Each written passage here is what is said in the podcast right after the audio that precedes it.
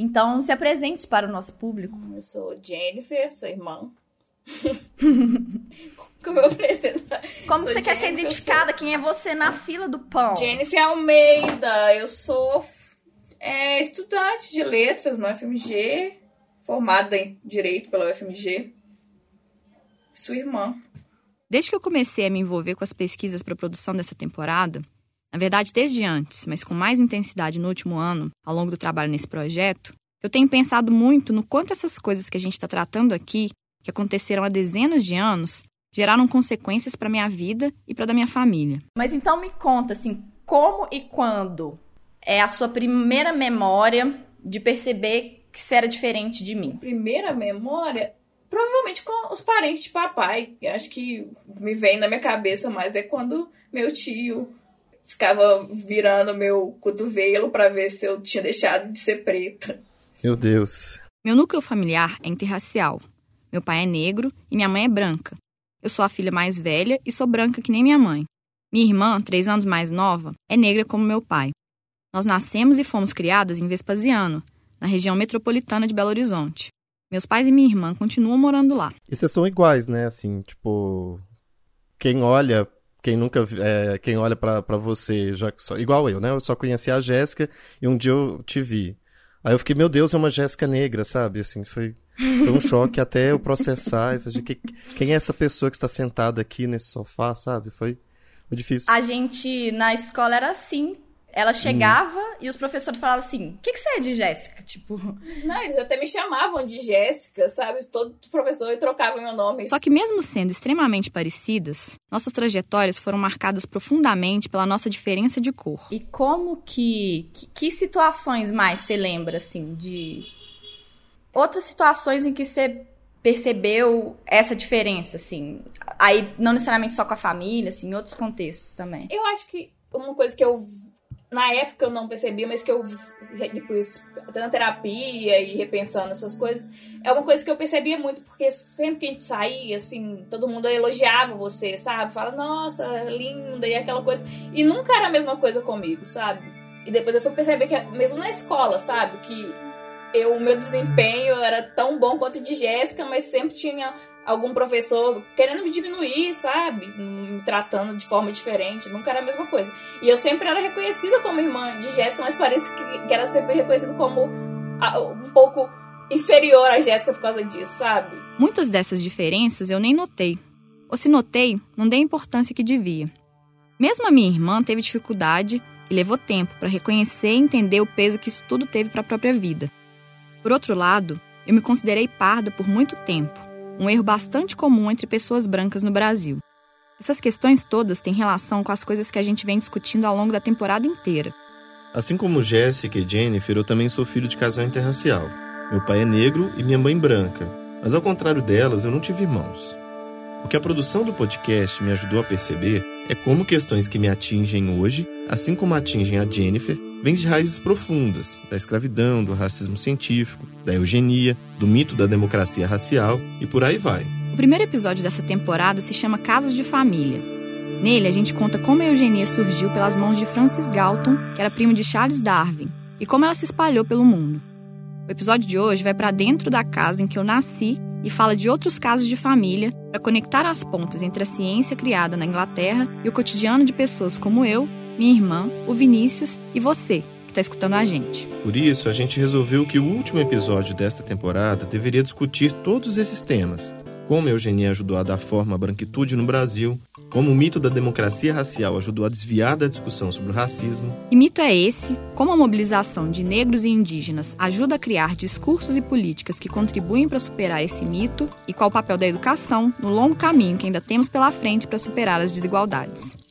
Eu sou Jéssica Almeida eu sou Vinícius Luiz e esse é o Pelo Avesso. Nessa primeira temporada, produzida em parceria com o jornal O Tempo e apoio do Instituto Serra Pilheira, nós estamos revirando histórias da eugenia no Brasil.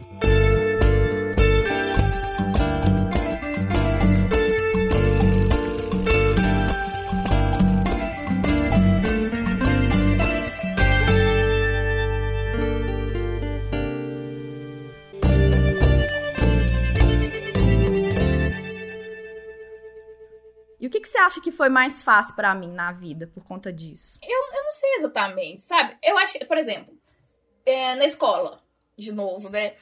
Nosso desempenho acadêmico era bem parecido, sabe? Eu sempre fui uma ótima aluna, você também, pelo menos até oitava série. E aí eu sentia que tinha mais essa coisa dos professores, sabe? Pegarem no meu pé. E aí chegou a oitava série. Quando você foi na oitava série, você foi destaque acadêmico, recebeu coisa. Aí quando chegou a minha vez, eu não recebi absolutamente nada, sabe? Sendo que eu passei oito anos da minha vida sendo ótima aluna.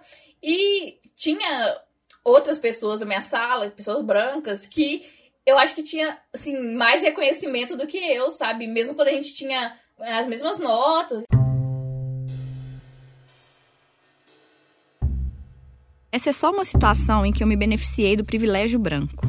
Com ou sem consciência disso, foram muitas as vezes em que a vida da minha irmã foi mais difícil do que a minha, só porque eu tenho a pele clara e ela não. Mas por muito tempo esse dado sequer foi levado em consideração. Isso só começou a acontecer a partir de autores como o norte-americano W.E.B. Du Bois e o martinicano Franz Fanon. Enquanto Du Bois constata que entre trabalhadores em igualdade econômica nos Estados Unidos, brancos têm privilégios em relação aos negros, Fanon mostra que na modernidade o negro é uma construção do olhar branco. Ou seja, o branco é colocado como universal e o negro como sujeito da diferença. Por isso, é preciso desracializar esses sujeitos. A partir deles e de outros autores, passam a ser desenvolvidos os estudos da branquitude. É, a branquitude é uma corrente de estudos que tem origem nos Estados Unidos, né, na chamada Critical Whiteness Studies, que é uma corrente de pensamento que tem origem na teoria racial crítica, né, que vem lá do final dos anos 60 a 70. Esse é o Mozart Linhares da Silva, professor da Unisc, a Universidade de Santa Cruz do Sul, no Rio Grande do Sul, e coordenador do grupo de pesquisa Identidade e Diferença na Educação e do Observatório de Educação e Biopolítica. E a partir dos anos 90, então, os estudos críticos da branquitude começam a fazer um questionamento sobre a identidade branca, porque até então os estudos identitários eles estavam sempre focados no sujeito negro, né? Então, a partir da, dessa perspectiva, começa a se pensar o sujeito branco, ou seja, como é que se constitui o branco como identidade. Dessa forma, as identidades, sobretudo a branca, passam a ser pensadas de forma situacional. E com isso se começa a teorizar sobre o como o racismo, na sua forma mesmo estrutural, constrói uma sociedade de privilégios brancos, e esse privilégio ele é silenciado, ele não aparece porque essa identidade ela é ocultada, ela não se manifesta como identidade, e os estudos da branquitude então passam a colocar em problematização a própria ideia de universalidade desse sujeito branco. Tendo a branquitude um conceito relacional, um ponto de vista, é possível que pessoas não brancas também operem na branquitude. Porque a ideia da branquitude é justamente mostrar como o sujeito branco, ao se colocar como universal, ele cria um sistema simbólico de pensamento que implica a todos. O Fanon mesmo vai dizer que o sujeito negro ele vai acabar se constituindo como inferiorizado pelo olhar deste branco. Acontece sempre com meu pai, né? Só que eu não sei, meu pai também é negro, mas ele sempre uma coisa que ele sempre fez de, de fazer essas é piadinhas mesmo, sabe? Ele viu uma pessoa negra na televisão, ele falava lá, Jennifer, isso até hoje ele ainda faz às vezes. Então, era sempre isso. Ele falava, ele, sabia que eu ficava com raiva e ele fazia para me irritar, mas não fazia por mal, mas né, não era para fazer não. Se a branquitude é uma categoria relacional, é diferente o branco que se constrói no Brasil do que se constrói nos Estados Unidos ou na Dinamarca, por exemplo. Aliás, isso vale até para dentro do próprio Brasil. Ser branco na Bahia é diferente de ser branco no Rio Grande do Sul, assim como não é a mesma coisa ser negro nesses dois estados. Ao mesmo tempo, dá para listar alguns elementos importantes para pensar a especificidade histórica da construção da ideia de branquitude no Brasil. Todos eles foram discutidos aqui ao longo da temporada: o racismo científico, os ideais eugenistas e o projeto de branqueamento. Essas coisas todas vão fazer com que o branco no Brasil vá se construindo a imagem de um branco europeu, e esse sujeito branco vai se impondo como uma espécie de sujeito universal também. Só que, como é um país mestiço, a ideia de branco para nós ela é muito mais vinculada à ideia de cor do que à ideia de raça. Tanto é que o grande projeto de redenção do Brasil é o branqueamento. O branqueamento não é um branqueamento de depuração de sangue, mas sim de depuração de cor. Ainda que o Brasil não tenha incorporado a eugenia negativa, como aconteceu em lugares como a Alemanha e os Estados Unidos, aqui houve uma atmosfera eugênica muito grande. Ou seja, a ideia de construção do branco no Brasil, do início do século XX para cá, está carregada dos ideais eugenistas. E nesse contexto de construção de uma ideia de nacionalidade dos anos 20, 30 e diante, sobretudo a partir de Getúlio Vargas dos anos 30, em que a eugenia ainda era muito forte, o próprio ideal de família no Brasil vai ser construído na perspectiva da família branca, da mulher e do homem branco, da criança branca. A família é branca, né? Então, e isso tudo se constrói a partir de uma ideia de percepção do casamento, das relações de sexualidade, da orientação para matrimônios, que era muito comum nas revistas, para moças da época. Então, vai se construindo um ideal de brasilidade branca. Isso é concomitante a um momento em que o Brasil passa a defender a ideia de branqueamento da nação. Também é nesse período que se passa a entender o Brasil como uma democracia racial. Essa é uma ideia que aparece após a publicação do livro Casa Grande e Senzala, do sociólogo Gilberto Freire, em 1933. Nós falamos do Gilberto Freire e desse livro no episódio 5, como ele inaugura uma leitura da miscigenação racial como algo positivo e o hibridismo cultural do país como uma qualidade do ser brasileiro.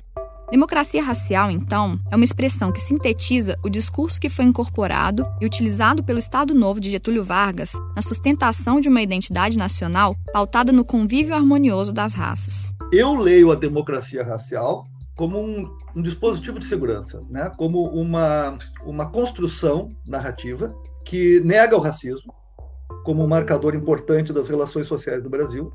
É uma narrativa que atesta, que proclama a construção de um país livre do racismo, mas ao fazer isso, no seu contexto de construção, também nós temos que observar que este elogio à mestiçagem que a democracia racial vai fazer traz consigo os ideais do projeto de branqueamento que nós já vimos sendo construído a partir dos anos 20, sobretudo a partir dos anos 30. Ao negar o racismo, a democracia racial impede que se haja contra ele. Ela imobiliza, ela desarticula as possibilidades de conflito racial no Brasil. E mais do que isso, ela pressiona para um projeto de branqueamento, porque nós vamos ver que cada vez mais o brasileiro vai se considerar pardo e menos vai se considerar negro do censo. No estudo Categorias Censitárias e Classificações Subjetivas de Raça no Brasil, de 1991, Charles Wood compara o censo de 1950 com o de 1980 e percebe uma tendência de reclassificação racial. 38% das pessoas que se identificavam como pretas no primeiro passaram a se identificar como pardas no segundo. Isso acontecia de um lado. De outro, os negros passavam a ser incluídos do ponto de vista cultural, mas permaneciam excluídos socialmente. Se nós olhar para os anos 30, nós vamos ter lá feijoada, desce o morro, violão desce o morro, o samba desce o morro, a Umbanda é criada como uma religião mestiça, a capoeira vai ser absolvida, ou seja, é a cultura negra que está entrando, é a música brasileira, é o carnaval que está se instituindo como grande elemento da cultura nacional. Tudo isso são elementos da cultura negra. O grande projeto de nação de Getúlio Vargas visava neutralizar qualquer possibilidade de conflito fosse de classe ou de raça. Ninguém imagina o Brasil mais sem o negro, sem o samba, sem o carnaval, sem os corpos esculturais, aquela erotização toda.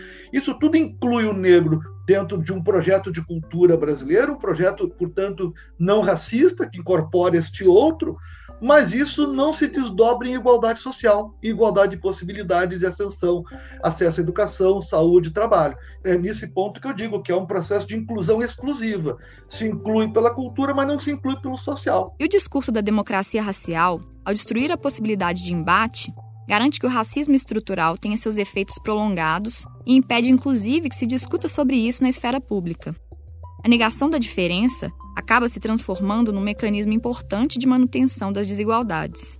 E mamãe, assim, que ela sempre teve a coisa de tratamentos iguais, filhos iguais, não tem diferença. E você já falou que papai que tinha as brincadeiras inconvenientes. Como é que você sentia isso em relação a ela? Bom, a mãe nunca realmente nunca diferenciou. Não por isso, sim, nunca, nunca me fez sentir que eu era diferente de você, sabe? Por causa disso. Ela, é, eu acho que ela tentava lidar da melhor forma possível. Eu acho que ela, que ela pensava se ela tratasse a gente totalmente igual, a gente, sabe, completamente do mesmo jeito, dessas mesmas roupas, fizesse as mesmas coisas, a gente ia se sentir igual, sendo que não funciona assim, né? Eu acho que era boa a intenção dela, mas acabava que a gente precisava ser tratado diferente, de acordo com nossas questões mesmo, mas ela sempre me fez, ela nunca fez sentir que eu era menos que Jéssica por causa disso, e ela chegou a conversar comigo, sabe? Ela me explicava que eu era bonita do jeito que eu era, que eu era negra Jéssica era branca, mas a minha cor de pele era linda, eu era linda, sabe? Ela realmente nunca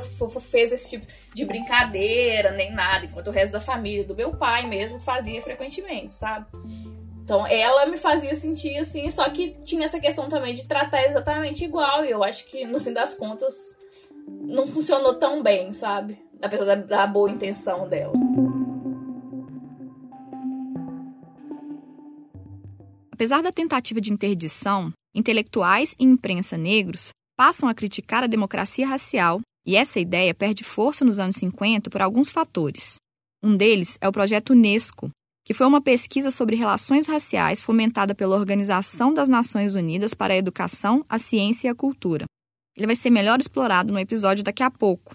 Mas agora o que é importante saber é que esse projeto constata que a democracia racial era um mito que encobria uma sociedade cujas desigualdades sociais eram causadas também pelas questões raciais. Outro ponto importante foi a Lei Afonso Arinos, editada em 1951, depois do episódio em que a dançarina negra norte-americana Catherine Dunham foi impedida de se hospedar no Hotel Esplanada de São Paulo por conta da sua cor. A Lei 1390 foi aprovada em 3 de julho daquele ano e tornou a discriminação por raça ou cor uma contravenção penal no Brasil. E olha a coincidência, 3 de julho é aniversário da minha irmã. Também contribuíram para as críticas à democracia racial os trabalhos de intelectuais como Florestan Fernandes, Fernando Henrique Cardoso, sim, e Otávio Iane. Só que nos anos 60, depois do golpe que instituiu a ditadura militar, essa ideia voltou a ser incorporada como uma ideologia de Estado. Quando o regime militar entra em declínio, a democracia racial vai ser contestada outra vez, principalmente a partir da criação, em 1978, do MNU, Movimento Negro Unificado, que teve papel fundamental na luta antirracista no Brasil. Mas são os anos 90, sobretudo FHC em diante, que isso se torna mais claro, que começa, eu diria, uma ascensão de poder político dessas frentes antirracistas. O FHC vai ser o primeiro presidente que vai admitir publicamente que o Brasil é um país racista, isso foi importantíssimo. É nesse período também que emergem no cenário brasileiro os estudos sobre a branquitude. Sobretudo pela, na USP, né? o pessoal que vai começar a trabalhar naquele projeto A Força Psicológica do Branqueamento, um estudo sobre a negritude de São Paulo, orientado pela Iraí Carone, que começa então a trazer esses conceitos para pensar branquitude, branquidade, essas coisas todas. Outra figura importante nesse contexto é a de Edith Pisa. Tem uma obra importante, dois artigos importantes publicados em 2000 e 2002, da PISA, que é branco no Brasil, ninguém sabe, ninguém viu, e porta de vidro, entrada para a branquitude, são artigos que já então, trazem essa discussão dos estudos críticos da branquitude que eram já fortes nos Estados Unidos para o Brasil. Ainda que já nos anos 50, nomes como de Alberto Guerreiro Ramos apontassem para aspectos das questões que viriam a ser discutidas, é nos anos 90 e 2000 que esse campo de pesquisa se fortalece no Brasil. Outra figura que dá pistas do que viriam a ser os estudos da branquitude é a de Virginia Leone Bicudo, que nós vamos conhecer depois do intervalo. Oi, eu sou a Viviane. E eu sou o Lucas. Você conhece o Microbios? O Microbios é um podcast apoiado pelo Instituto Serra Pilheira, um podcast que nós dois, que somos cientistas, apresentamos juntos. Somos microbiologistas, cientistas que estudam os micróbios. Vamos levar vocês em uma viagem incrível pelo mundo dos seres microscópicos. Diferente do que dizem por aí, os micróbios fazem mais bem do que mal e são essenciais para nossa vida e a vida do planeta. Nos acompanhe em todos os aplicativos de podcast e conheça mais sobre esse mundo quase invisível.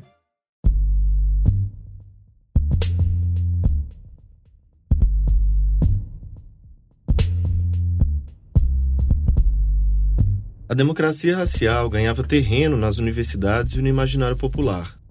Nem por isso intelectuais deixavam de realizar pesquisas para mostrar que algo não fechava nessa suposta soma perfeita de brancos, negros e indígenas que formava o povo brasileiro.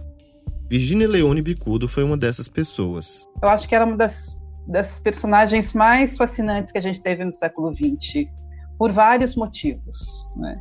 Por uma coragem impressionante, assim, de vencer as barreiras onde quer que elas estivessem.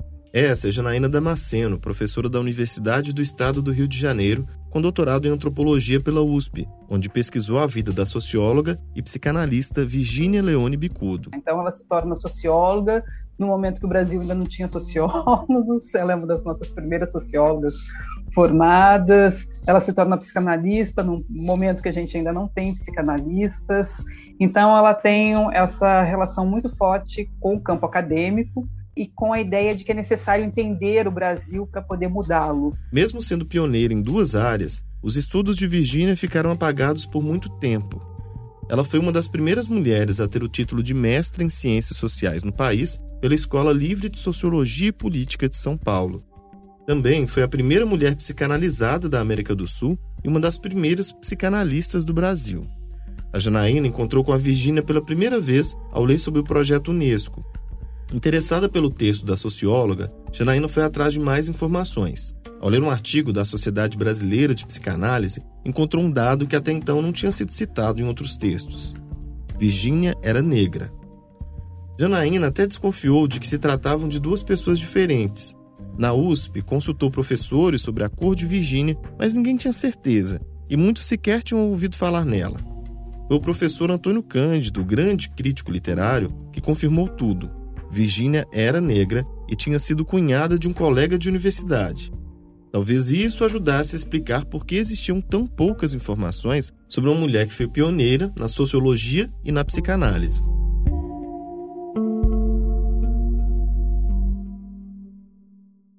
Virginia Leone Bicudo nasceu em 1910 na cidade de São Paulo. Era filha de Teófilo Júlio, homem negro, e Giovanna Leone, uma imigrante italiana. Seu pai era filho de Virgínia Júlio, mulher escravizada, e nasceu em uma fazenda em Campinas, de propriedade do coronel Bento Bicudo. O sobrenome Bicudo foi cedido pela família do coronel para os antigos empregados. Depois de casado, Teófilo mudou-se para São Paulo com o objetivo de ser médico, mas foi impedido de entrar na faculdade de medicina porque um professor considerava que aquele não era um lugar para negros. O sonho de entrar na faculdade de medicina foi parcialmente realizado pela filha. Depois de concluir o magistério, ela faz curso de educadora sanitária na Faculdade de Medicina de São Paulo. E a partir disso ela tem um grande contato com o público. O trabalho de educadora sanitária consistia em visitar casas para auxiliar famílias pobres a adotar medidas higiênicas. Isso tudo tinha a ver com higienismo e eugenia, tanto que um dos lemas da profissão era regenerar a raça. Então, ela circulava muito pelo que hoje a gente denominaria periferia. Hoje não é periferia, né? Se a gente for pensar no Brás, na Barra Funda, na Moca, não são bairros de periferia, mas naquela época eram. É nesse contato com pessoas negras da periferia de São Paulo que Virgínia começa um processo de escuta, que, somado às próprias experiências, fez com que ela mudasse de rumo. Eu fui para a escola de sociologia porque eu tinha sofrimento, tinha dor. E eu queria saber o que me causava tanto sofrimento. E eu colocava que eram questões exteriores a mim. Então eu pensei que a sociologia iria me esclarecer sobre os motivos do meu sofrimento. E estando no curso, eu estava no segundo ano, pela primeira vez em minha vida, eu ouvi falar de Freud, em sublimação e fatores internos. Então eu disse: bem, não é sociologia que eu tenho que estudar. Eu tenho que estudar é psicanálise e Freud. Mas antes de enveredar pela psicanálise, Virginia cumpriu o papel de pioneira na sociologia. Em 1945, defendeu a inovadora tese de mestrado Estudos de Atitudes Raciais de Pretos e Mulatos em São Paulo. Naquela época, o trabalho final do mestrado era chamado de tese. Hoje é chamado de dissertação e a tese é resultado do doutorado. Bom, nesse trabalho, a Virginia fez uma série de entrevistas. Ela vai ouvir dois grupos muito específicos de pessoas. Ela vai ouvir os militantes do movimento social negro, do associativismo negro, através né, do contato dela com militantes do ativismo da Voz da Raça, que era o jornal da Frente Negra Brasileira. Ela também entrevistou pessoas que não estavam ligadas a esses movimentos. Ela vai conversar com pessoas negras para entender o que elas sentem na cidade. E o que Virginia encontra são experiências dolorosas sobre ser negro em uma grande metrópole ela realizou mais de 30 entrevistas. Os entrevistados foram classificados como pretos ou mulatos, que eram subdivididos em classe social intermediária ou inferior. Na classificação usada por ela, pretos seriam indivíduos de cor preta e cabelos encarapinhados, cujos pais apresentam os mesmos traços físicos. Mulatos eram os de cor parda, possuindo um dos genitores preto e outro branco, ou um pardo e outro branco, ou ambos genitores pardos. Esse é o caso número 23. Trata-se de uma moça parda, de 28 anos de idade, solteira. Possui curso secundário e exerce o funcionalismo público. Deu-nos suas opiniões nos seguintes termos: A cor motiva grande complexo de inferioridade. A gente se sente inferior ao branco, feia, diferente e muitas vezes tem vergonha de si mesma. Consequentemente, manifesta-se o retraimento, um sentimento de humildade levando a pessoa a evitar a aparecer. Pelo desprezo, os brancos nos colocam nessa situação. Antigamente eu sentia muito mais a atuação daquele complexo. Hoje não tanto, porque eu procuro melhorar a minha aparência. Quando aluna do grupo escolar, eu tinha vergonha de ficar diante da classe, e só hoje eu sei por quê. Não ando em companhia de pretos ou mulatos, e diante do branco não sinto me repelindo, Daí me convencer que o desprezo da parte do branco não era tão forte quanto eu pensava. Eu me convenci de que não sou preta, apenas descendo de preto pelo lado paterno. Hoje se espera que uma coisa se realize e se dá justamente o contrário. Atribuo a causa disso a cor. Por exemplo, em questão de casamento, penso que até hoje não deu certo por causa da cor. Apesar disso, sinto-me mais independente do complexo. Não sou tão tímida quanto fui. Evito a companhia de preto e do mulato por ser um deles, por vergonha. Ninguém quer a companhia deles. A gente também fica acanhada de andar com eles. Eu não seria capaz de amar um preto ou um mulato, mas desde que não se percebam traços de ascendência preta, eu me casaria com uma tal pessoa. O que importa é a aparência. Já disse muito, já tive muitas experiências desagradáveis por causa da cor.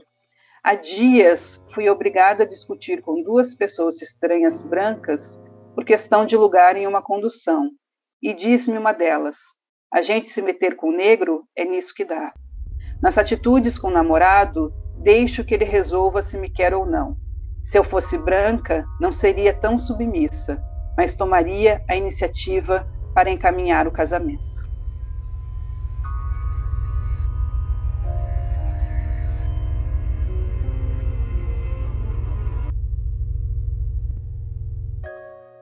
Foram casos como esse que levaram Virginia a chegar a uma conclusão que, como a gente já falou, ia na contramão da ideia de paraíso racial, da democracia em que todos viviam harmonicamente. Ela vai dizer que essa preocupação excessiva com a aparência é uma das, das provas de que a gente vive numa sociedade racista.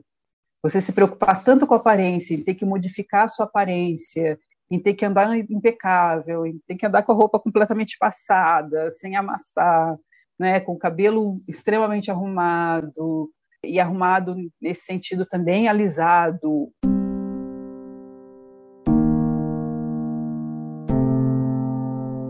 É como se eu estivesse ouvindo alguém falando hoje. Parece que eu estou ouvindo alguém falando hoje.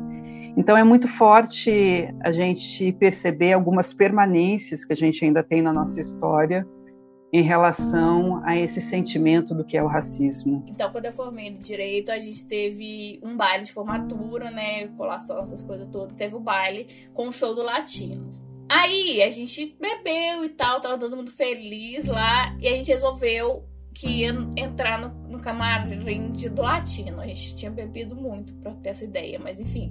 Aí fui eu e esses meus amigos, e todo mundo foi subindo, tipo, é era, tinha uma escada, assim, que ia pro camarote, aí a gente conversou, pedindo pra entrar com esse menino que era da comissão de, de formatura, que tava lá, e ele falou que a gente podia entrar, aí a gente foi subindo, tipo, tinha um, um segurança na, na, entrada, e aí eu fui, foi, meus amigos foram subindo, quando chegou a minha vez, ele me barrou, sem qualquer explicação, sabe? E assim, meus amigos eram todos mais claros que eu, e ele simplesmente deixou eles passarem e não me deixou passar. E eu falei, não, é meu, meu baile de formatura também, eu tô aqui com eles. E ele, sem qualquer justificativa, ficou na minha frente e não deixou eu passar. E aí foi péssima situação, eu fiquei muito chateada na hora. Então, nessa hora eu percebi, assim, é, é diferente, sabe? Vai ter situações em que eu vou.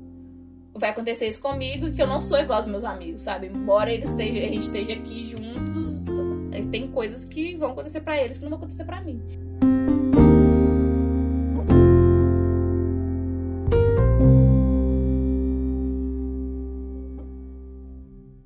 O trabalho realizado por Virginia Bicudo na tese fez com que mais tarde ela participasse de uma das pesquisas mais importantes sobre as relações raciais no Brasil, o projeto Unesco, que a gente já mencionou aqui. Além de Virginia, ele contou com a participação de nomes importantes como Horaci Nogueira, Florestan Fernandes e Roger Bastide. O projeto Unesco foi um projeto que ocorreu no Brasil no início do, da década de 50 até meados dessa década. A intenção dele era entender por que, que o Brasil, né, sendo um país multirracial, não tinha grandes. não era uma sociedade de segregação. Né? Nesse momento, imaginem que a gente tem os Estados Unidos, que é uma sociedade segregada, com leis segregacionistas, e a gente tem em 48 ali o advento do apartheid na África do Sul. Nesse trabalho, Virginia mais uma vez fez uma abordagem diferenciada das questões raciais. E no trabalho na Unesco, ela vai investigar por que, que as pessoas brancas, afinal, se tornam racistas. E para isso, ela vai investigar, em especial, como as crianças se tornam amigas na escola. É? Ela já estava antecipando estudos de branquitude, de que já falamos no início do programa. Mas voltando para a pesquisa. E o que acontece é que ao final da pesquisa Unesco, o que a Unesco descobre é que o Brasil também é um país racista. Então essa pesquisa ela é fundamental para que se entenda, né, para os historiadores das relações raciais e para os historiadores das ciências sociais, ela é importante porque ela seria o marco nas ciências sociais, na academia, de afirmação de existência de racismo no Brasil. E aí a gente imagina que toda a contribuição da Virgínia com essa pesquisa e com a tese fizeram dela uma referência no debate racial no Brasil, certo? Não. Porque depois desses trabalhos ela, ela silencia sobre as questões raciais, né? Embora ela analise crianças negras, ela também faça esse trabalho, mas publicamente ela meio que silencia. E aí você está falando disso como uma forma de defesa. E veja, ela é a pessoa que está cuidando da saúde mental cuidando da saúde mental dela e dos outros. Aos poucos, ela, que tinha sido a primeira mulher psicanalizada do país, foi mudando de área. Ao longo dos anos 50, deixou de dar aulas de sociologia para atender pacientes como psicanalista. E, de novo, ela antecipou debates ao refletir sobre a saúde mental da população negra. É muito duro no sentido que a gente sabe que talvez hoje uma das principais discussões que a gente tem no campo das relações raciais hoje é justamente essa discussão sobre o indivíduo, de como o racismo afeta a nossa saúde mental no cotidiano. Então, ela está antecipando alguma coisa com que, que a gente tem convivido há séculos, mas que, por uma certa sociologia, não enxergar isso como uma leitura estrutural, acaba deslegitimando esse tipo de, de reflexão. E aí eu acho que acabou que isso afetou o meu psicológico muito, essas coisas que aconteceram antes mesmo. E na hora que tipo, foi virando uma. Foi, sabe, juntando um monte de coisa até o momento que isso afetou muito a minha vida, sabe? Fato, eu fiz direito. Direito é um curso elitista, então não tinha muita gente negra na minha sala. Eu não tive nenhum professor negro em cinco anos de faculdade, sabe? Então eu acho que isso afetou muito a minha vida e deu uma ligeira dificultada no processo. Eu acho que foi mais porque a minha saúde mental foi piorando nesse período, sabe? Foi quando eu fui ficando mais deprimida mesmo. E aí eu vi também, você, tipo, a vida tava andando, você logo conseguiu mudar para BH e era uma coisa que eu queria, sabe? Eu também tava estudando desde o Cefet, eu não tinha amigos, não tenho, né? Amigos aqui vespasianos só. E mas as coisas foram acontecendo para você e eu acho que para mim foi ficando muito difícil, sabe? Porque eu eu mesma fiquei muito retraída, sabe?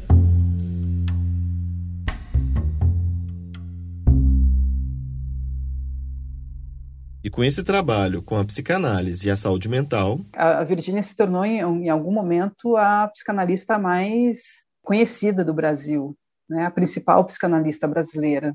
Ela formou gerações de psicanalistas. E não é exagero falar isso. Além de atender gente muito importante, ela mantinha a coluna Nosso Mundo Mental, que era publicada na Folha da Manhã, atual Folha de São Paulo, e tinha uma versão radiofônica dessa mesma coluna na Rádio Excelsior. Ela foi praticamente a criadora do primeiro podcast de saúde mental do Brasil quando nem existia podcast. Brincadeira.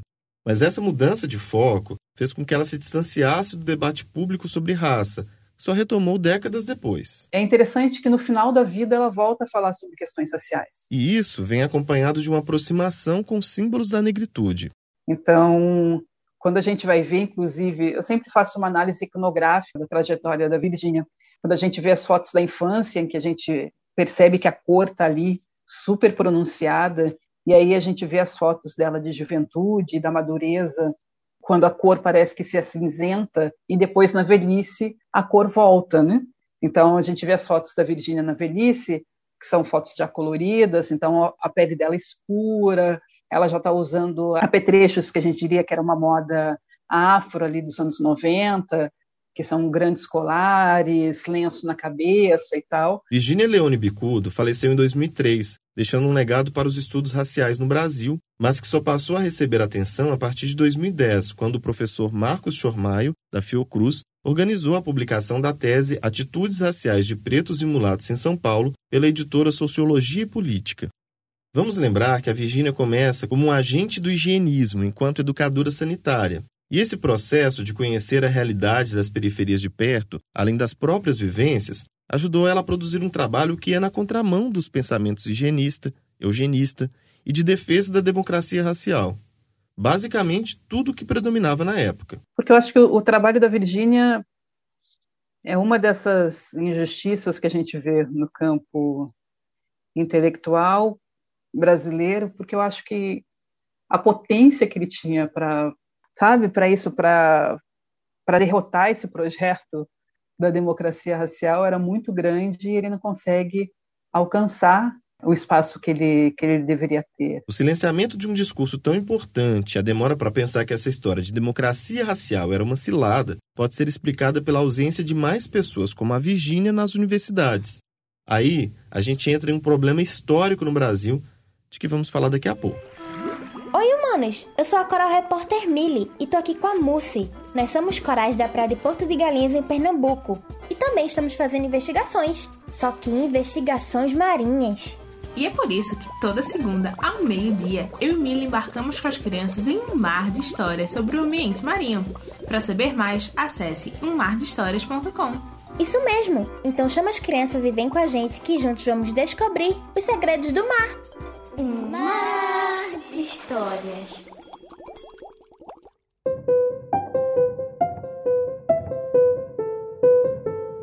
Um dos grupos pesquisados por Virginia Bicudo para sua tese foi a Frente Negra Brasileira, que lutava por uma segunda abolição para os negros.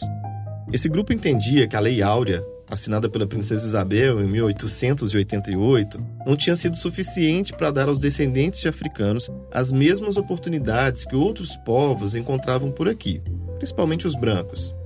A frente foi dissolvida pelo governo Vargas em 1937, mas formou grandes lideranças para o movimento negro, como Abdias do Nascimento. Abdias foi um teórico e político fundamental para o movimento negro no Brasil. Além de participar da frente, fundou o Teatro Experimental do Negro e escreveu livros importantes como O Genocídio do Negro Brasileiro. Ele ficou exilado do país durante a ditadura e, ao voltar, se elegeu deputado federal em 1982 pelo PDT. Quando assumiu a cadeira, apresentou um projeto ousado de ações afirmativas para a população negra. A proposta de Abdias previa reserva de 40% de vagas para negros, sendo 20 para mulheres e 20 para homens, em todos os órgãos governamentais e empresas do setor privado. Também previa a reserva de 40% de bolsas concedidas pelo MEC para estudantes negros, fim de livros didáticos com conteúdos estereotipados, inserção da história africana nas escolas e criação de departamentos e institutos de estudos afro-brasileiros em universidades. A proposição da lei era uma tentativa de mudança de rumo em relação ao que o Estado brasileiro praticava contra a população negra até então. Porque é importante dizer que ao longo do século XX, existiram várias políticas de ações negativas dirigidas à população negra. Lei da vadiagem, lei da imigração que impedia a entrada de africanos no Brasil, o Código Penal lá do início do século, que também que punia capoeiras, né? Esse é o Rodrigo Ednilson de Jesus, professor da Faculdade de Educação da UFMG e presidente da Comissão de Ação Afirmativa e Inclusão da universidade. Ele é autor de Quem Quer Pode Ser Negro no Brasil, da editora Autêntica. A proposta do Abdias até andou nas comissões da Câmara dos Deputados, mas nunca foi levada para votação em plenário. Em 1997, ele apresentou uma proposta semelhante no Senado, que foi arquivada. E políticas de ações afirmativas, elas são reivindicadas para superar as políticas de ações negativas implementadas até então. Mas acabou que a política que mais ganhou visibilidade, mais ganhou repercussão, foi a política de reserva de vagas no ensino superior. Foram necessárias duas décadas de debate após o projeto de lei do Abdias para que a política de reserva de vagas começasse a tomar corpo no país. Nesse meio tempo, em 1995, a então senadora Benedita da Silva, do PT do Rio de Janeiro, apresentou um projeto de reserva de vagas focado exclusivamente nas instituições de ensino, isso era um sinal de que a luta dos movimentos negros começava a se concentrar na educação. E aí no Brasil, como como educação é um preditivo de renda, é por meio do acesso à educação que se procura atingir o aumento de renda e o equilíbrio nas posições ocupacionais. As primeiras experiências de cotas no Brasil são de 2001, nas universidades estaduais do Rio de Janeiro, o ERJ e o ENF. A partir de 2003, a Universidade de Brasília se tornou a primeira federal a ter reserva de vagas, o que aos poucos se espalhou para outras federais. Na UFMG, instituição em que o Rodrigo dá aula, uma das mais importantes do país, foi adotada a política de bônus a partir de 2009. Estudantes de escolas públicas ganhavam 10% de acréscimo sobre a nota obtida no vestibular. Autodeclarados negros ganhavam 15%. Mas quando o Rodrigo entrou na universidade, não existia nenhuma medida para aumentar a presença de negros ou indígenas nos cursos de graduação. Então, quando eu entro na UFMG, eu entro no curso de Ciências Sociais, um curso matutino, né? Isso lá no início dos anos 2000. Que não existia nenhuma política de, de democratização da universidade, né? A não democratização, na verdade, era um valor de qualidade, era dizer assim, ó, entrou aqui quem tem mérito e aqui forma a elite intelectual do Brasil. Algo assim. E como era de se imaginar, ele não encontra muitos colegas negros. Mas hoje eu fico pensando que a minha perspectiva de que eu era um dos poucos negros era porque existiam poucas pessoas que se anunciavam que se autodeclaravam negros, que tornava político essa identidade. Como o curso era diurno, Rodrigo teve que abandonar um emprego de office boy e conseguiu uma bolsa para trabalhar na própria universidade. Além disso, ele complementava a renda fazendo trabalhos de digitação. E foi digitando a tese de uma pesquisadora que ele ouviu falar da Nilma Lino Gomes. Talvez você conheça esse nome porque ela foi ministra da Mulher, Igualdade Racial e Direitos Humanos no segundo governo Dilma. A Nilma é professora emérita da UFMG em 2001 implantou programações afirmativas que tinham o objetivo de envolver alunos negros em projetos de ensino, pesquisa e extensão. Entre eles, o Rodrigo. Eu digo que lá eu politizo minha identidade, minha melanina, né? me torno negro estando na universidade. E a partir desse tornar-se negro, em coletivo, né?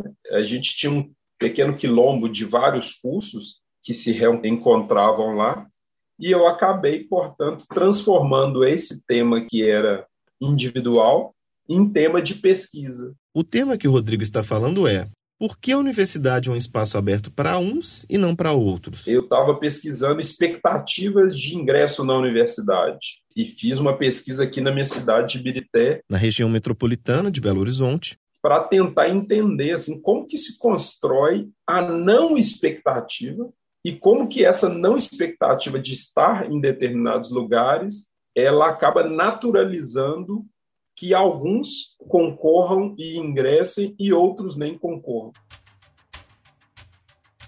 Depois da graduação, Rodrigo fez mestrado e estudou as aspirações profissionais de jovens brancos e negros em Belo Horizonte.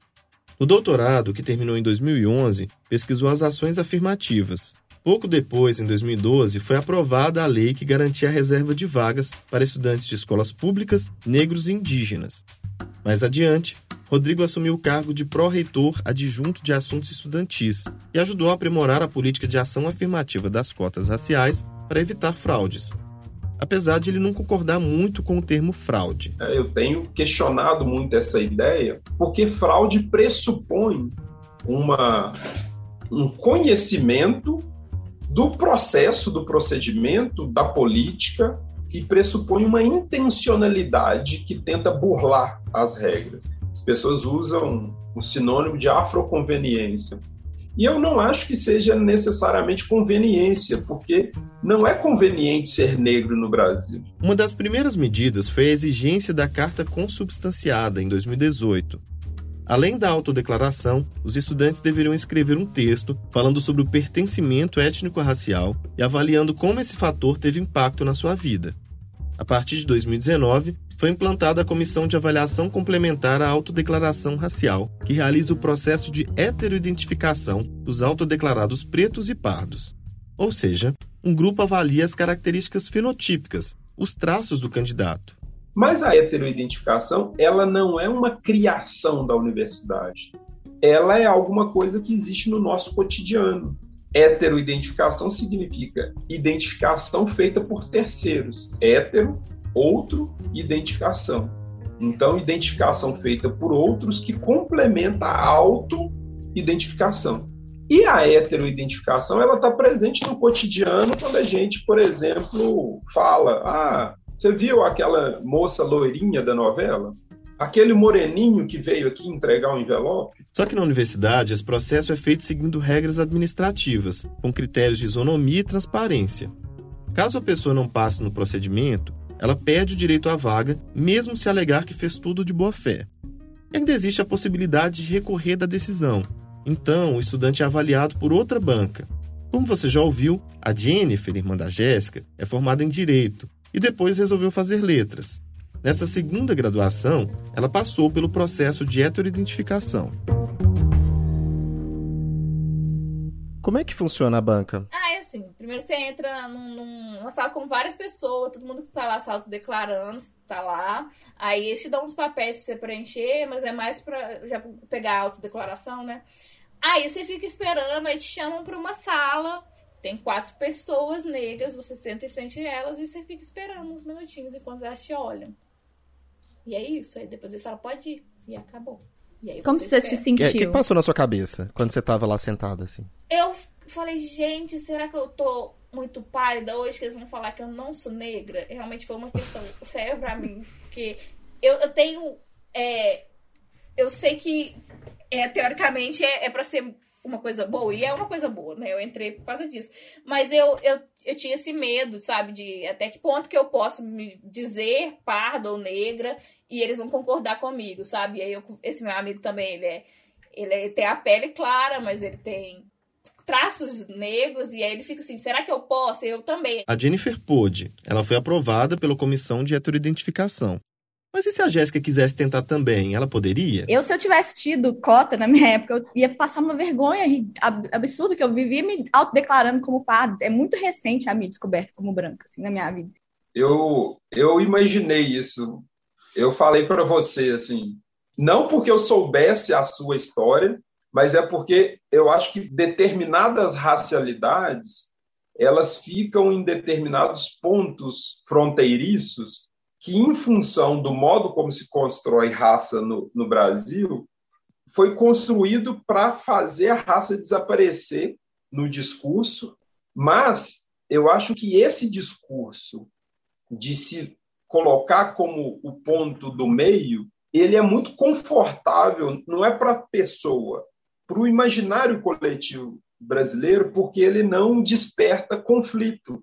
E o que desperta conflito é o reconhecimento que pessoas da mesma família, duas irmãs, podem ter tido, em função de algo que elas não controlam, que é o corpo, experiências raciais distintas. Ou seja, elas são filhas dos mesmos pais, mas uma sofreu racismo e a outra não. E como a gente já ouviu, isso impactou nas experiências e oportunidades das duas. E o racismo só existe porque existe uma ideia de raças. E uma ideia de raça que se baseia não na ancestralidade, mas se baseia no fenótipo, nas características visíveis no corpo. Então, muito embora algumas pessoas identifiquem que elas fazem parte de um grupo cultural, porque elas compartilhem gostos, preferências, visões políticas, para o racismo, essas pessoas elas não vão se tornar alvos desse racismo, porque no corpo delas, elas não trazem essas características. Isso desafia aquela ideia de que se somos todos misturados, somos iguais. É, e aí eu fico dizendo, ó, se todo mundo é fruto da mistura, todo mundo é pardo, todo mundo tem direito às cotas. Se todo mundo tem direito às cotas, não faz sentido as cotas existirem. Então, esse é um argumento contra cotas, mas que está baseado numa ideia sobre o Brasil sobre um mito de criação do Brasil, que é justamente o mito da democracia racial. Porque o mito da democracia racial ele pressupõe a harmonia entre os grupos raciais. Mas, contraditoriamente, ele também pressupõe a inexistência de grupos raciais. É uma ideia complexa vendida como fácil. Somos todos iguais, e se somos todos iguais, não temos problemas. E se não temos problemas, não precisamos fazer nada sobre isso. É o tipo de argumento que foi usado lá na década de 30 para celebrar o Brasil miscigenado, depois durante a ditadura militar, e que até hoje é usado quando movimentos reivindicam mais direitos para negros e indígenas, só para ficarem alguns exemplos. E o ensino superior era uma prova de que tudo isso era no mínimo equivocado. Com cerca de metade da população autodeclarada negra, segundo o censo do ano 2000, apenas 19,5% do total de alunos do ensino superior era composto por essa parcela da população. No ano de 2010, esse percentual saltou para 35,3%. Aí é importante lembrar que nesses 10 anos, as universidades começaram a implantar políticas de ações afirmativas e foi criado o ProUni, Programa Universidade para Todos, com reserva de vagas para pretos e pardos. Saltando para 2019, aí quando as cotas já estavam plenamente implantadas, outro levantamento do IBGE indicou que 50,3% de todos os estudantes do ensino superior eram negros, superando pela primeira vez a população branca. Então, por isso que eu acho que é muito revolucionário mudar o corpo discente e, quiçá, o corpo docente, porque é uma forma também de mudar as epistemologias e o modo de repente até do Brasil mesmo se vê, não se vendo como um país miscigenado, mas se vendo como um país multirracial. O que, que você diria para você do passado a respeito dessas coisas que você acha que talvez facilitasse a sua vida? Ah, eu acho que para não ter vergonha de quem ela é, que às vezes ia, seria difícil por causa disso, mas que assim, não, não é uma coisa de ter vergonha, né? Eu, eu queria que ela tivesse orgulho do jeito que eu tenho hoje. Hoje eu tenho muito orgulho de ser quem eu sou. Eu sei que dificulta minha vida em certos aspectos, mas eu não tenho vergonha mais não. E eu queria que ela tivesse não tido essa vergonha e acho que saúde psicológica dela hoje seria melhor se ela tivesse entendido que apesar dela ser diferente de você e da minha mãe, isso não fazia eu, ela menos da família, não. Eu acho que tinha muito isso de achar que não, não fazia parte por, por ser negra, mas entender que eu não sou, eu não era menos filha da minha mãe só porque eu era negra. Depois do intervalo, a gente trata de outro grupo visto como inferior e negligenciado ao longo da história do Brasil.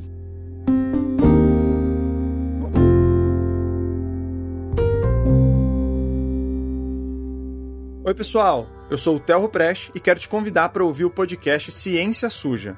A cada duas semanas, você vai conhecer histórias por trás de maus usos da ciência que afetaram a vida de várias pessoas, inclusive a sua. A gente vai falar do movimento antivacina, da pílula do câncer, da indústria do tabaco e até da condução brasileira da pandemia de Covid. O Ciência Suja estreia no dia 19 de agosto no seu tocador favorito.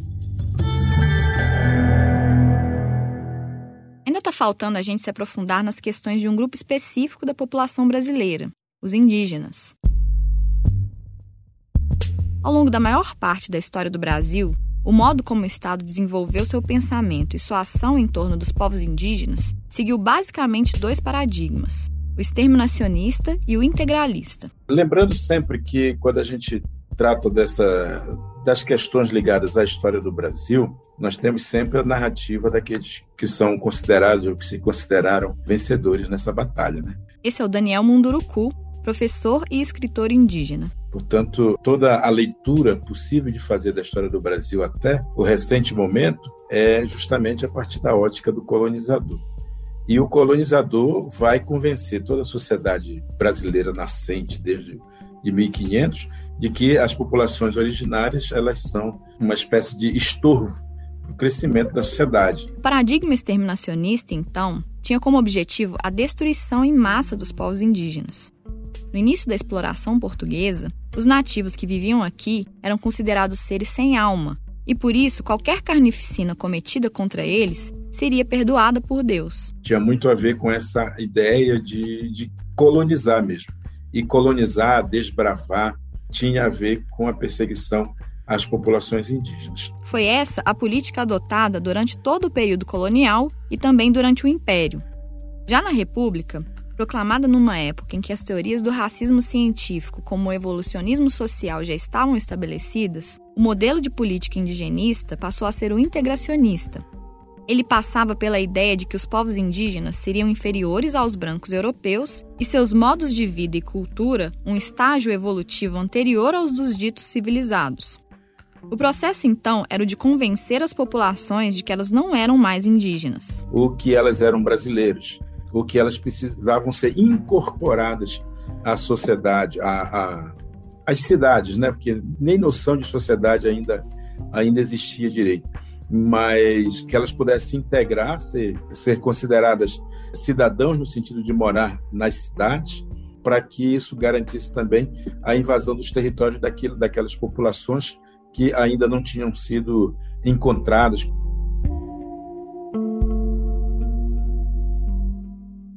Nas duas primeiras décadas da República, não houve políticas de regulamentação da relação com os indígenas. Por outro lado, abertura de ferrovias, os barcos a vapor navegando pelos rios e as linhas telegráficas cortando os sertões desafiavam outra vez a sobrevivência dos povos. Nesse contexto, em 1910, acaba sendo criado o SPI, Serviço de Proteção ao Índio, primeiro órgão estatal para mediar as relações com os indígenas. O SPI ele não era integracionista no sentido pleno da palavra. Assim como a República, o SPI ele era positivista. Ou seja, ele tinha uma visão de evolução, era uma posição evolucionista. Segundo essa perspectiva, os indígenas, ao entrarem em contato com a moderna e tecnológica sociedade brasileira, cheia de coisas boas a oferecer, naturalmente deixariam de viver na floresta e migrariam para o contexto urbano. O Marechal Cândido Rondon, ele próprio um descendente do povo Bororo do Mato Grosso, se via como a prova viva dessa tese. Ele cunhou a frase: morrer se preciso for, matar nunca. Esse era o princípio que regia o SPI. Nesse sentido, a política que foi implantada pelo Estado brasileiro era uma, uma política pouco mais tolerante, digamos, respeitosa com relação às vidas indígenas, aos corpos indígenas. Não foi perfeito, obviamente. Responsável pelo primeiro contato com muitos povos, o SPI também acabou provocando a morte de muitos nativos ao contaminá-los com doenças. Por outro lado, o órgão foi muito importante porque foi criando as primeiras reservas territoriais para essas populações. O SPI ele tinha uma política que era uma política de, de não integração, mas de expectativa, de esperar um pouco, de fazer com que as coisas acontecessem naturalmente. Além do Marechal Rondon e dos irmãos Orlando Cláudio e Leonardo Vilas Boas, outro defensor da causa indígena importante ligado ao SPI foi o do antropólogo Darcy Ribeiro. Assim como Virgínia Leone Bicudo, ele foi contratado pela Unesco nos anos 50 para analisar a situação dos povos nativos no Brasil. Assim como no caso dos negros, a expectativa era de reafirmar a perspectiva da democracia racial e constatar que os indígenas brasileiros haviam sido mais bem tratados do que em outros países. Também como no caso dos negros, os estudos publicados só em 1970, no livro Os Índios e a Civilização, mostraram um quadro de deterioração étnica e demográfica que sinalizava para maus tempos no futuro. Ao mesmo tempo, Darcy traz um fio de esperança quando elabora o conceito de transfiguração étnica. Isso seria a capacidade das etnias de encontrar formas de sobreviver, apesar dos esforços de aniquilação objetiva e subjetiva. Mas ele começa a perceber que as sociedades indígenas que foram levadas a estar mais dentro do contexto urbano, elas também criavam para si uma resistência muito grande, reforçando a sua própria identidade. Isso, ao invés, como eu disse, ao invés de ser favorável à continuação da, de uma política de integração, na verdade, acabou virando uma denúncia. E o relatório do Daci foi, na verdade, uma denúncia dos maus tratos que as populações indígenas sofriam e que era preciso que a comunidade internacional olhasse para isso tudo que estava acontecendo e que se posicionasse. Isso acontece quando os militares já haviam dado o golpe de 64 e instaurado a ditadura. Obviamente, o tempo político é completamente outro, o tempo econômico é completamente outro. E os militares que tinham toda essa retaguarda de países estrangeiros para poder efetivar o golpe, eles se viram obrigados a acabar com a SPI, porque o SPI representava a defesa dos povos indígenas, para o bem ou para o mal. Em 1967 é criada a FUNAI, Fundação Nacional do Índio. Ela substituiu o SPI, que, segundo os militares, seria um órgão corrupto. É aí que nasce um pouco essa ideia da integração. Já, e antes já tinha isso, claro, mas, sobretudo, a política da FUNAI é uma antecipar o ao invés de esperar todo esse tempo que o SPI queria, a FUNAI vinha apressar para acontecer essa integração. As crianças indígenas começam a ser mandadas para escolas de cidades e são criados projetos econômicos para serem desenvolvidos nas aldeias, substituindo a economia de autossustentação que havia nesses locais por uma lógica comercial. Então a FUNAI ela acabou sendo o braço do Estado brasileiro para impor uma política integracionista mais violenta e, é claro, fazer com que os índios passassem a fazer parte desse sistema econômico que previa, então, toda uma, uma educação dos indígenas para o mundo da sociedade, sociedade branca, né? para usar um termo também da época.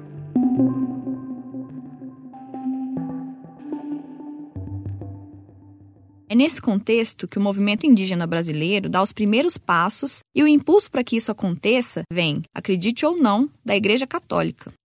Por influência da teologia da libertação, um movimento que buscava ajudar a população pobre e oprimida na luta por direitos, a igreja começou a se dividir nessas células que eram chamadas de comunidades eclesiais de base que se espalharam pelo Brasil inteiro. Não existia padres ligados diretamente a isso, mas eram os cristãos mesmo, os católicos, que resolviam se, se reunir para fazer esse papel de resistência. Nos anos 1970 é criado o CIMI, Conselho Indigenista Missionário, que era vinculado à CNBB, Conferência Nacional dos Bispos do Brasil, e atuava como idealizador de assembleias de chefes indígenas. A primeira delas aconteceu em 1974, no Mato Grosso, com 17 líderes de diferentes regiões brasileiras. E fizeram uma grande assembleia, iniciaram, que eles chamavam de Assembleia dos Caciques, né? Assembleia dos Líderes Indígenas. E essas assembleias, eles traziam pessoas que tinham, indígenas, que não tinham contato uns com os outros. Eram povos que brigavam por sua própria conta, né? que sobreviviam por sua própria conta, e não tinham conhecimento das realidades dos outros povos. Ao se juntarem e se escutarem, esses caciques, que às vezes eram tradicionalmente adversários, começaram a perceber que os sofrimentos e as demandas que tinham com relação ao governo eram semelhantes. As assembleias passam a ser anuais, e ainda que o pontapé inicial tenha sido da igreja, os próprios indígenas assumiram o protagonismo e passaram a se articular para defender suas pautas. Uma das principais era a defesa do território indígena sempre considerado o mais importante instrumento para a manutenção da cultura tradicional. Os caciques começaram a ter uma consciência de classe, digamos assim, né?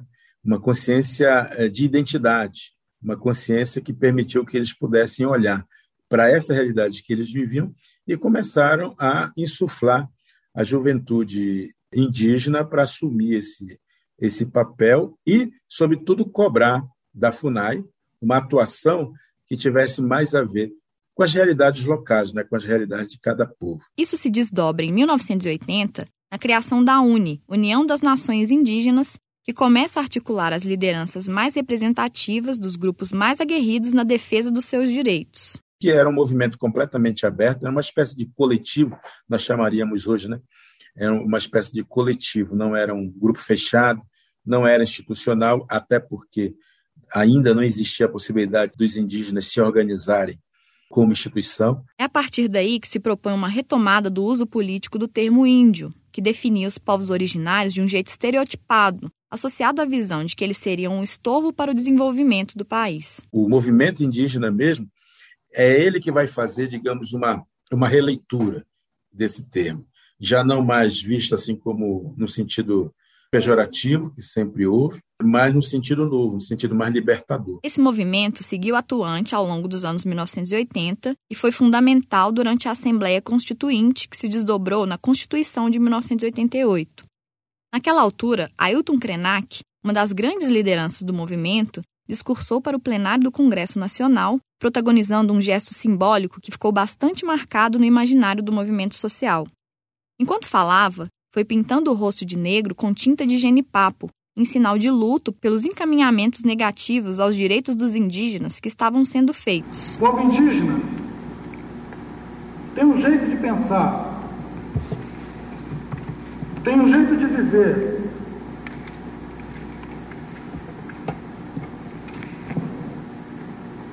Tem condições fundamentais para a sua existência e para a manifestação da sua tradição, da sua vida, da sua cultura que não colocam em risco e nunca colocaram a existência sequer dos animais que vivem ao redor das áreas indígenas, quanto mais de outros seres humanos. Eu creio que nenhum dos senhores poderia nunca apontar atos, atitude da gente indígena do Brasil que colocou em risco, seja a vida, seja o patrimônio de qualquer pessoa, de qualquer grupo humano, nesse país. E hoje nós somos o alvo de uma agressão. Esse gesto foi determinante para novas tomadas de posição da bancada pró-índio e culminou com a aprovação do capítulo 231 da Constituição Federal, que reconhece organização social, costumes, línguas, crenças e tradições dos indígenas e os direitos originários sobre as terras que tradicionalmente ocupam, cabendo à União demarcá-las, proteger e fazer respeitar todos os seus bens.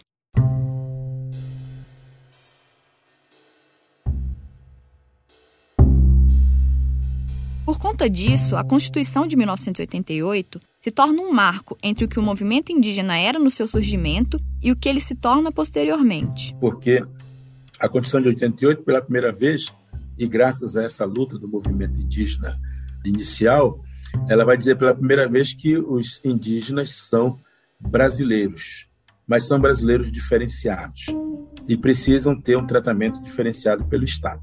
E esse tratamento diferenciado exige que seja demarcada a terra, que eles tenham um sistema próprio de educação, uma educação diferenciada, que se respeite o sistema próprio de cura, portanto, tem que ter um tratamento de saúde, um cuidado da saúde deles diferenciado. A partir dela, eles deixam de ser chamados de índios em processo de integração. A gente passa a ser brasileiro. Um brasileiro nascido, por exemplo, no Munduruku. É como eu sempre me apresento, né? Eu sou um brasileiro nascido no Munduruku. Dessa forma, ela também dá a eles a oportunidade de se organizarem, por exemplo, como pessoas jurídicas. Poder registrar os nossos filhos com os nomes tradicionais que antes não podiam, né? E nos dá material suficiente para que a gente forme os nossos filhos de acordo com a tradição, mas ao mesmo tempo com o conhecimento ocidental. E isso vai gerar uma demanda de formação dessa juventude, de entrar na universidade, de usufruir né, das mesmas regalias, se a gente pode dizer, que todo mundo usufrui, desde que, obviamente, as pessoas tenham condições para isso. Né? Portanto, vai mudar um pouco o nosso status. Um ponto importante que não muda é que a FUNAI continua existindo da forma como foi criada pelos militares para fazer o papel de tutor das populações indígenas. A FUNAI, que pode muito bem continuar existindo, né, não vejo nenhum problema de dela existir, até porque existem mesmo população indígena que precisa de atendimento um pouco mais próximo do Estado brasileiro, mas os indígenas já podiam assumir, ter assumido a FUNAI e criar uma política um pouco mais verdadeira para esses povos. De toda forma, com a possibilidade de organização, o movimento indígena se torna mais capilar. Então, os povos lá do Mato Grosso eles vão criar o seu próprio movimento, o outro vai criar no sul do Brasil, vai criar seu próprio movimento, e eles vão tendo as suas autonomias garantidas. Ao mesmo tempo, cada movimento nos diferentes pontos do país vai se articulando em núcleos regionais, como é o caso da ARPIN, Articulação dos Povos Indígenas, que tem uma unidade correspondente a cada região do país. Então, a dinâmica muda, mas muda também a atuação. Porque naquele primeiro momento, o movimento indígena era uma, uma unidade nacional. E essa unidade que atuava a partir do Sudeste, ela ia para os outros lugares. Agora, o que, que fez foi um pouco o contrário. As instituições vão se juntando lá nas suas regiões e vão criando uma demanda de centralização. Né? E hoje tem a PIB, que é a grande, a grande articuladora, né? a PIB, que é a Associação dos Povos Indígenas do Brasil, que é uma, digamos, um substituto para a UNI dos anos 80.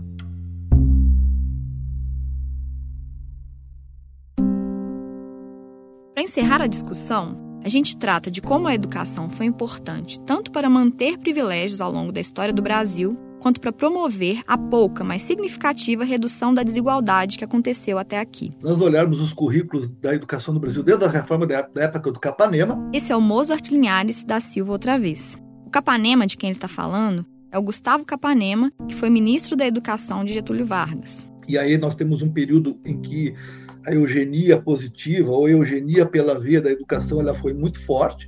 As próprias publicações dos eugenistas da época apontam isso, a necessidade da educação eugênica nas escolas, né? É por conta dessa educação de perspectiva branca que até hoje boa parte da população brasileira segue usando o termo índio, que é pejorativo. Mas a escola não mudou. Aqui, o Daniel Munduruku. A educação não mudou. E quem vai perpetuar o uso dessa palavra índio é a própria escola. Porque, apesar de todo o, o avanço político que isso foi tendo, não se mexeu na estrutura da sociedade. O Daniel defende que se supere o uso da palavra índio no Brasil e que, inclusive, o Dia do Índio, no 19 de abril, seja convertido em Dia da Consciência Indígena. E o índio, a palavra índio não tem significado objetivo. Ela não é assim, ah, índio é isso. Não. Ela sempre está ligada ao que a gente acha que é o índio. E tem a ver com a imagem que foi construída na nossa cabeça. Então, o índio de cocá, pintado, enfeitado, pelado, né, isolado. É, é essa a imagem que está na cabeça do brasileiro quando ele usa a palavra índio. E isso nós não somos. Se não for possível nomear especificamente cada povo, como Munduruku, Chavante ou Guarani, um termo genérico mais adequado é indígena. A palavra indígena quer dizer originário. E para que fique bem fixado na cabeça das pessoas, eu lembro que o antônimo de indígena é alienígena. Alienígena é aquele que vem de fora, é o extraterrestre, né? é o estrangeiro.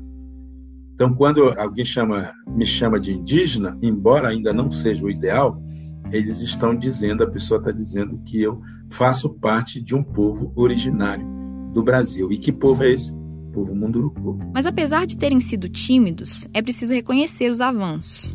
E eles vieram justamente capitaneados por mudanças na educação, Leis como a 10.639 de 2003, que torna obrigatório o ensino sobre história e cultura afro-brasileira nas escolas, e a 11.645 de 2008, que inclui a história e a cultura indígena no currículo, são tardias, mas imprescindíveis para a desconstrução da perspectiva da branquitude e na proposição de uma educação antirracista. É por isso que Daniel defende o caráter transformador não só da educação formal, mas também do próprio movimento indígena, na medida em que ele também educa, mesmo sendo um movimento político.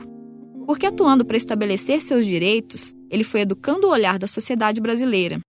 Ao mesmo tempo, estando dentro da sociedade, também foi educado por ela. Então, ir para a universidade, os indígenas que vão para a universidade, eles vão para aprender esses esquemas mentais do Ocidente, né, para poder operar esses esquemas e atuar na sociedade. Quando o indígena se torna médico, por exemplo, ele passa a ser uma presença educadora. Certamente a pessoa que vai perceber esse, esse médico, esse doutor lá, né, organizando, cuidando e tal, tal, ela vai querer saber, né? Vai querer saber aquela história, por que foi assim.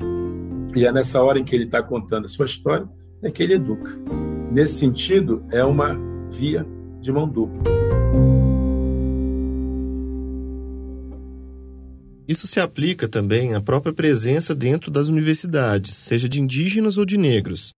Isso é algo que não só tem potencial para mudar as bases da instituição, como de fato tem mudado. É que eu acho que a entrada de pessoas negras, indígenas, periféricas, quilombolas, marginais. Esse é o Rodrigo Ednilson de Jesus. Possibilita que as instituições de ensino superior, de fato, façam justiça a esse nome pretensioso que é a universidade, que é o universo do saber, mas era um universo do saber que era frequentado ou produzido por apenas um grupo. Então não era universidade, era localidade. Essa presença impacta diretamente no modo de produzir ciência, nas metodologias e nos referenciais teóricos que vão sustentar essas reflexões. Indivíduos e grupos que sempre estiveram nas universidades como objetos de pesquisa passam a ser sujeitos dessas pesquisas. Isso é revolucionário. E assim, figuras importantes relegadas ao esquecimento, como Virginia Leone Bicudo, passam a ser tratadas com a devida relevância que sempre mereceram eu fico animada com os jovens que estão chegando, que reivindicam, por exemplo. Janaína Damasceno aqui. O trabalho da Virginia Leone Bicudo. Isso me anima, quando as pessoas mais jovens dentro da universidade olham para seus professores e dizem assim: olha, eu acho que você está esquecendo de falar de alguém. E é por isso que, em momentos de ataques às conquistas de direito como o atual, os alvos sejam justamente o campo da ciência e as universidades. Os cortes de verbas que seriam investidas na ciência e as tentativas de pintar a imagem das universidades como espaço de balbúrdia tem a ver com isso. O Brasil é um país conservador, ele tem uma matriz conservadora, né? Um país de 500 anos tem quase 400 de escravidão, isso não pode ser ignorado. Nós temos elites extremamente conservadoras, temos uma classe média muito conservadora. Isso no passado, o silenciamento do debate se dava pelo discurso conciliatório da democracia racial, o que se tem hoje é uma tentativa de completa interdição. Até porque a grande pauta do conservadorismo atual, ao contrário do anterior, é a pauta identitária e a pauta moral. Então, nesse sentido, não vai se dizer que não existe isso ou aquilo, vai se negar a sua legitimidade. E aí o mimimi, aí a desqualificação moral de quem reivindica direitos, colocando no campo do vagabundo, né? do que é privilégio. Então, o direito vira privilégio. O ano de 2022 vai ser um ano chave nesse sentido.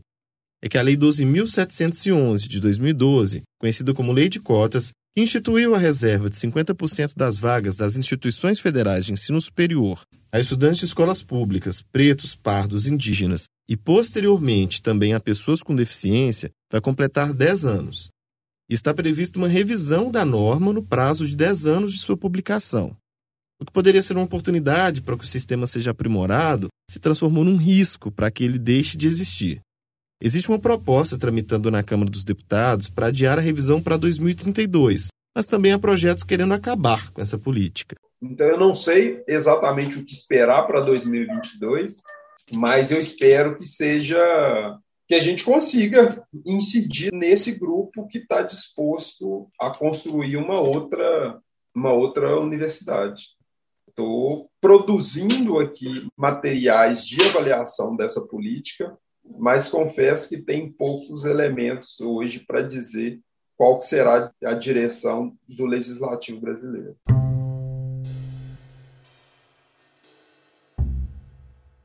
Para além da lei das cotas, a demarcação das terras indígenas, conquistada com a Constituição de 1988, também está sob ataque. Está em julgamento no Supremo Tribunal Federal atualmente se as demarcações de terras indígenas devem seguir o chamado marco temporal, por esse critério, indígenas só podem reivindicar a demarcação de terras que já eram ocupadas por eles antes da promulgação da Constituição. Em 9 de setembro, o relator do caso, ministro Edson Fachin, votou contra a tese. O julgamento atualmente está suspenso a pedido do ministro Alexandre de Moraes, que demandou mais tempo para analisar o caso. Com ou sem marco temporal, um relatório do CIMI, o Conselho Missionário Indigenista, aponta que 182 indígenas foram assassinados no Brasil em 2020, o número mais alto em 25 anos. Nós estamos retrocedendo, queiramos ou não. Né? A gente não quer retroceder, mas estamos retrocedendo. Daniel Munduruku compara o momento atual a um cenário de ficção científica conhecido como dobra do tempo.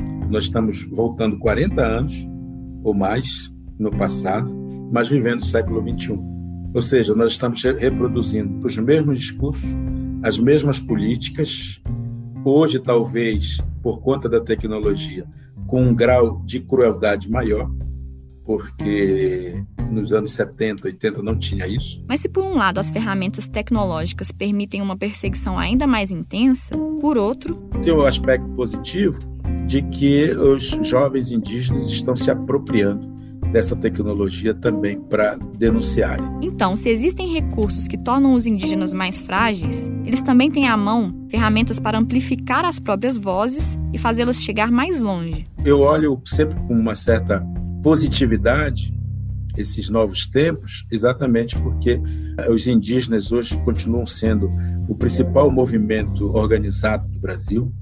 É uma organização que existe 24 horas por dia há 521 anos. Então, não é um movimento identitário simplesmente ou por uma demanda específica, é uma luta por existência. E não só pela existência dos indígenas, o que é mais interessante e que é menos compreendido, né? Os indígenas lutam pelo Brasil. Isso precisa ser reconhecido, né? precisa ser dito. Inclusive pelo movimento negro, inclusive pelo movimento feminista, inclusive pelos movimentos sociais todos. Né? Esses movimentos precisariam se juntar às pautas indígenas, nesse caso, a questão do marco temporal, para fazer pressão contra esse desmanche, esse desmonte que está sendo levado a efeito por esse Congresso absolutamente burguês que, que está aí atualmente em atuação no Brasil.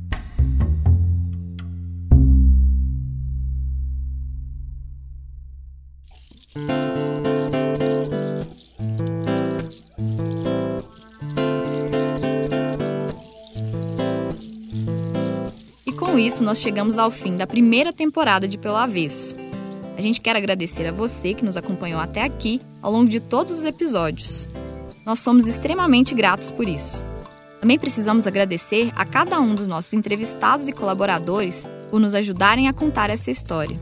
Obrigado a Bia Guimarães, nossa mentora, incentivadora e às vezes terapeuta. Ao Instituto Serra Pilheira pelo apoio para tirar o projeto do papel e ao Jornal o Tempo por embarcar na proposta junto com a gente você chegou até aqui, a gente queria pedir para recomendar o Pelo Avesso para outras pessoas e divulgar nas redes sociais, porque isso é muito importante para a gente conseguir produzir novas temporadas.